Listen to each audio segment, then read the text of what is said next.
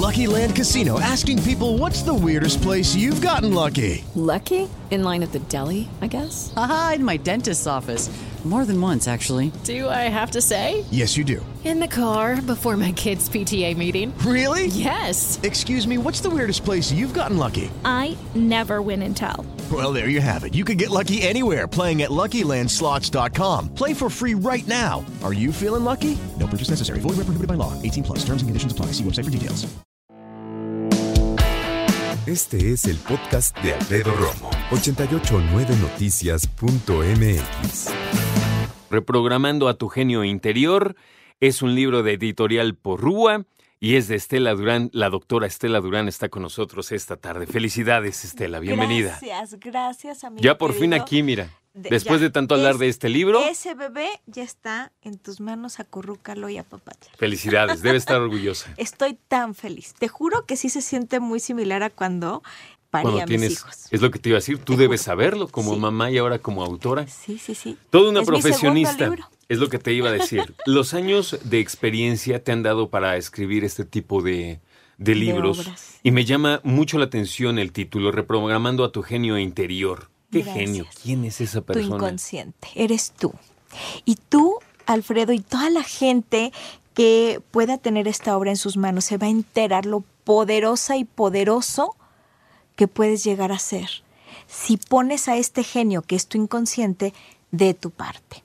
El tema es que casi siempre eh, no lo tenemos tan claro y entonces este genio, como es literal, te hace unas malas pasadas, unas malas jugadas que dices, ay, no me ayudes, compadre.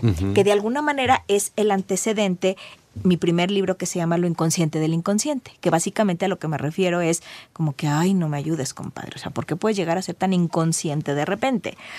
Entonces, si tú pones a tu inconsciente de tu lado, te conviertes en este genio como el genio de Aladino, que todo lo que tú te digas te será concedido. Entonces tenemos que tener tanto cuidado, Alfredo, con lo que nos decimos o con lo que creemos o con esos decretos, lealtades malentendidas que están tan grabadas en tu inconsciente que si no lo tenemos claro, es por eso que podemos, por ejemplo, ahorita que estamos empezando el año con todos estos este, deseos por cumplir en el año, ¿no? ¿Por qué se diluyen en el tiempo? Porque a las tres semanas, eso que tú juraste con tus uvas que ibas a cumplir, se, se diluye. ¿Por Se desvanece. se desvanece. Y, y cuando menos te lo esperas, pues ya ese propósito, pues ya dices, ay, bueno, pues ya para el año que entra. Oye, no. O sea, lo que tenemos que entender es por qué, por más que quiero, no puedo. Entonces, a lo mejor hay una parte de ti que dice, la neta, la neta, yo no merezco este ascenso de puesto. Yo me veo en el espejo y cada día me digo, ay, qué vieja te ves, ay, qué mal te ves, ay, qué gorda estás, ay. Y entonces tu genio te dice concedido. Hay una parte entonces que me dice que lógicamente tenemos que comenzar por estar muy, muy conscientes, muy presentes de quiénes somos, qué nos decimos, Así es. cómo trabajamos diariamente aquí en la mente. Exacto. Y este libro, yo espero que de veras la gente que lo tenga eh, lo haga como un diario, porque aquí hay ejercicios. Entonces yo te voy a ir guiando para que tú comprendas, Alfredo, cómo es que te convertiste en el ser humano que eres hoy. Y te vas a analizar desde que llegaste al vientre de tu mamá, qué pasaba en esos momentos, qué pasaba por la vida de tu mamá y luego cuáles fueron las frases o los decretos que escuchaste desde muy chiquito y todo lo que te fue programando. O sea, no nada más es el entorno familiar, es el entorno escolar, es toda la influencia de esos momentos a nivel generacional. ¿Qué música escuchabas? ¿Qué música escuchas? Porque esta programación no creas que se acaba. Hay mucha gente que cree que lo que eres hoy solamente se lo debes a tu infancia. Y perdónenme, pero aquí se van a enterar que no. Aquí se van a enterar que el día de hoy sigue siendo programada y programado si tú te casas con una persona que es muy tóxica y que todo el tiempo te dice, eres un mediocre, tú no sirves para nada, antes di que te hice el favor de casarme contigo, etcétera, etcétera. A pesar de que tú a lo mejor hayas vivido toda una infancia maravillosa, esa persona te puede dar en la torre.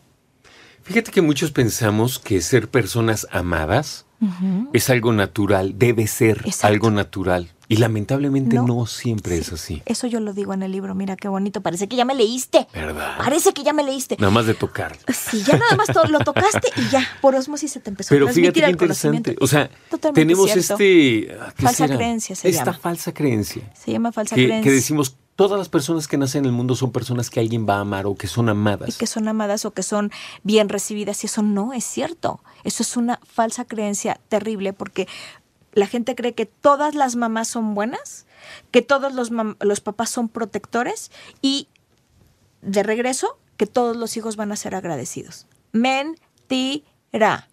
Eso no es cierto. Qué fuerte. Entonces, en algunos casos, benditos casos, sí. Pero hay papás que debe, o papás y mamás que son unos hijos de sus hijos. Es la verdad. Y cómo es que hay frases que te devastan. Y que basta con una, ¿eh? Basta con una bien puesta para que te frieguen la vida. Un mal maestro. Aquí, de hecho, también voy ejemplificando en el libro con casos. Y tengo un caso de una persona a la que le frustraron su verdadera vocación por un muy mal comentario. Esta persona de la que hablo aquí en el libro, de verdad hubiera sido un maravilloso médico cirujano, pero un... ay, no sé si decir hasta la grosería de veras. ¿Ya saben qué? Maestro, un desgraciado maestro, le dijo, tú no sirves para esto porque ya te dio asco la sangre. Imagínate, ni siquiera había dado el primer paso. La importancia de conocernos a nosotros mismos Totalmente. y además entendernos como seres humanos. ¿A qué me refiero? A que todos tenemos pues cuestiones que a lo mejor pueden ser agradables o desagradables, convenientes, inconvenientes. Así es. ¿No? Ujú. Todos somos seres humanos, punto. Aquí lo, lo que vas a, a entender es cómo te convertiste en el ser que eres hoy con tus virtudes, con tus defectos y de dónde fregados viene toda la programación que tienes y que se activa automáticamente. Y que por más que a lo mejor hasta la tienes ya bien identificada, es que a mí no me gusta, no sé, o, o yo quisiera adelgazar o yo quisiera hacer esto y no puedo, te vas a enterar. ¿Por qué? ¿A qué lealtad malentendida estás respondiendo? A lo mejor es un evento traumático el que te programó para tal o cual cosa. A lo mejor tienes por ahí un mandato de autodestrucción porque tu mamá te dijo que pues se embarazó eh, pues a lo mejor hasta de un violador. O sea, aquí hay cosas bien fuertes. O sea, te- personas que hayan vivido situaciones también traumáticas se van a enterar cómo es que ese evento traumático te programa también. Cuestiones muy difíciles de con una terapia tradicional salir adelante. Fíjate que cuando nos ponemos a pensar en, en- en nuestra vida, eh, la tenemos mentalmente, la podemos repasar, sabemos algunos escenarios en donde no nos fue muy bien, en otros sí. Exacto. Pero cuando pensamos en la de los demás, nadie tiene la vida fácil Sí, claro. y a la vez todos tenemos grandes experiencias. ¿Me explico? Exacto. O sea, a todos nos toca un poquito de todo. Sí. Claro, ciertamente, y tú como profesional, me imagino que tienes que tenerlo más claro. Hay personas que esa parte mala les fue muy mal, ¿no? Sí, es una cosa muy difícil, pero entender, ya te digo, que todos tenemos un camino, que tenemos que andarlo y que es el único que tenemos, Estela. Así es. Y que, como decías tú también, hay las cosas buenas. Y esas sí las tenemos que capitalizar. Y yo a eso le llamo tesoros. O sea, todos, absolutamente todos los seres humanos tenemos grandes talentos y grandes tesoros. El problema gravísimo que tienen pues, la mayoría de las personas es que se centran en todo lo malo, que a lo mejor puede ser el 10%, ¿eh? Y el 90% me lo tiran a la basura por completo. Sí. O sea, no lo ven, de verdad no lo pueden percibir. Este libro también te ayuda a que tú puedas ver lo que sí, no solo lo que no. Fíjate, una vez eh, un amigo se compró un auto muy bonito y me dijo, mira mi coche. No, yo lo vi, le dije, ¿es tu coche nuevo? Sí, ay, qué padre, no sé qué. Y me dijo, no, es que, ¿qué crees que ya se me rayó? Y yo, no, ¿cómo? Sí, es que le pegué, fíjate, cuando me estacioné, mira, agáchate, acá abajo. ¿Ya viste ese rayón? Sí. No. Y le dije, "Eh, no ver, es nada. No, es que ya no es nuevo. Pero Ah. entiendo perfecto. ¿Entiendes por qué lo menciono? Porque Sí. Cuando te pasa a ti dices, es que aquí está, está horrible. Y todo el mundo dice, pues nadie lo ve. Sí. ¿Por qué no te fijas en que tienes un auto nuevo, no? Y que está precioso. Y que está padre. Pero somos a veces tan exigentes con nosotros mismos. Por supuesto, por supuesto. Y eso puede ser devastador para tu genio, porque entonces eh, no lo reconoces. Si tú no reconoces todo lo que tu genio todo el tiempo te da, bien, todos los recursos que te pone Claro, inmediatamente a tu disposición, este, no sé, la palabra perfecta en el momento perfecto, el comentario, este, El chiste. el chiste, lo, lo- lo- no sé, el mexicano que es tan, tan pícaro, ¿no? Que, que tiene de verdad una inteligencia superior.